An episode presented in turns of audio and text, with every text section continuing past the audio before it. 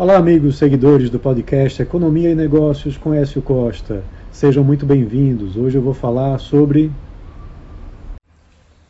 Enquanto a China, Estados Unidos, União Europeia e Índia, que respondem juntos por quase 80% dos subsídios globais para a produção de alimentos, o Brasil, que opera com baixo apoio estatal em relação aos demais países, não tem esse mesmo é, subsídio. O Brasil vai contra a tendência com a agricultura competitiva no mercado internacional e que opera com baixo apoio estatal.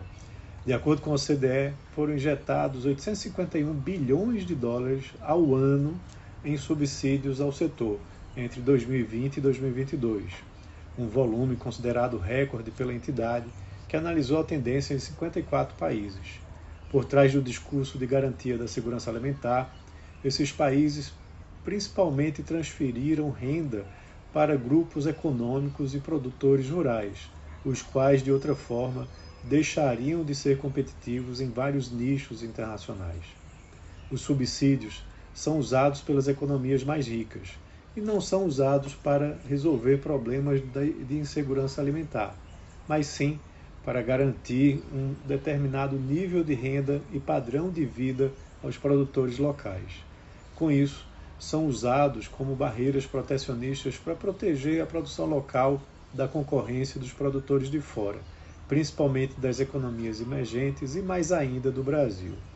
O estudo da OCDE destaca a concentração dos subsídios em países como a China, Índia, Estados Unidos e União Europeia, que são responsáveis por 36%, 15%, 14% e 13% respectivamente, do total dos subsídios. E juntos somam por 78% do total dos subsídios globais. A China foi a única a ampliar o volume de recursos em relação ao PIB nesse período. Os subsídios brasileiros, que somam 8,2 bilhões de dólares ao ano no período, são apontados pela OCDE como historicamente baixos e inferiores à média dos países da OCDE.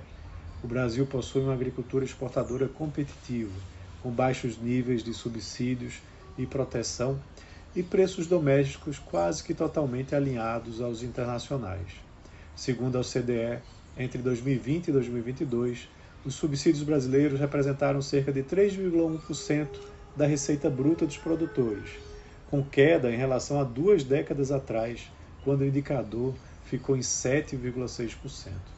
A maior parcela vem dos recursos do Plano Safra, a partir da oferta de crédito a juros menores do que os praticados no sistema financeiro. As medidas protecionistas distorcem o comércio, investimento e alocação da produção, minando tanto o valor de acesso ao mercado como os benefícios dos mercados competitivos e do comércio aberto. Todos os consumidores saem perdendo, mas principalmente nas economias emergentes. Os países mais avançados deveriam realocar os recursos dos subsídios para políticas ambientais e promover uma maior abertura comercial, beneficiando todos. Então é isso. Um abraço a todos e até a próxima.